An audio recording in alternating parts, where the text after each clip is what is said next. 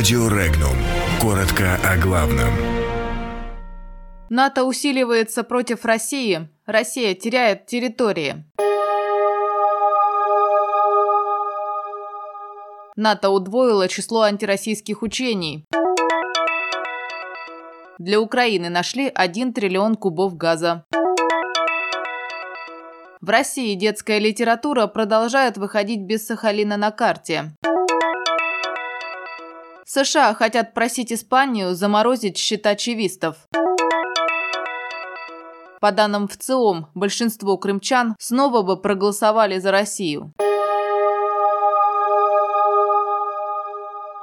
Число учений антироссийской направленности на территории стран Восточной Европы НАТО увеличило в два раза за последнее время, заявил заместитель секретаря Совета безопасности России Михаил Попов. Еще Альянс, по словам Попова, возрождает систему трансатлантических перебросок войск усиления из Штатов и Канады на территорию Евросоюза, чтобы на границах с Россией развернуть крупные коалиционные группировки.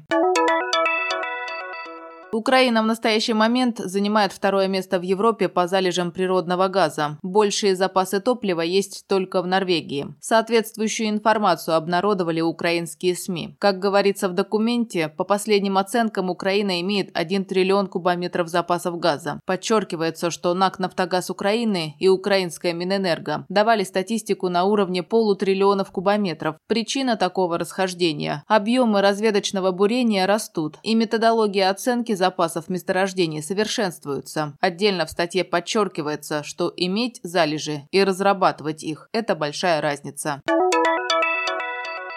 Литература для детей, включая школьные дневники и познавательные детские журналы, в России продолжает выходить без Сахалина. Очередной перл от московского издателя ООО «Собеседник Медиа» – детский познавательный журнал «Твой журнал на все каникулы», в котором вообще нет Сахалина, а его именем поименована Камчатка. С Камчатки сообщают, что ранее на полуостров были завезены дневники с аналогичным ляпом. На Сахалине граждане в очередной раз возмущены изданием безграмотной фальшивки.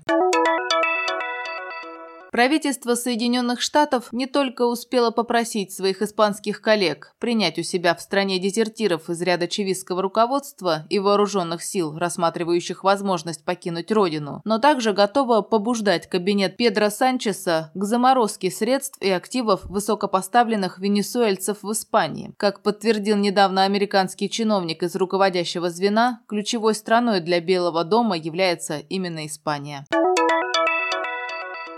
Спустя пять лет после всекрымского референдума почти 90% жителей полуострова вновь бы проголосовали за воссоединение с Россией, заявил гендиректор ВЦИОМ Валерий Федоров, ссылаясь на данные опроса. Он также отметил, что более 80% жителей Крыма уверены, что в составе России регион развивается более успешно, чем в годы нахождения в Украине. Подробности читайте на сайте Regnum.ru.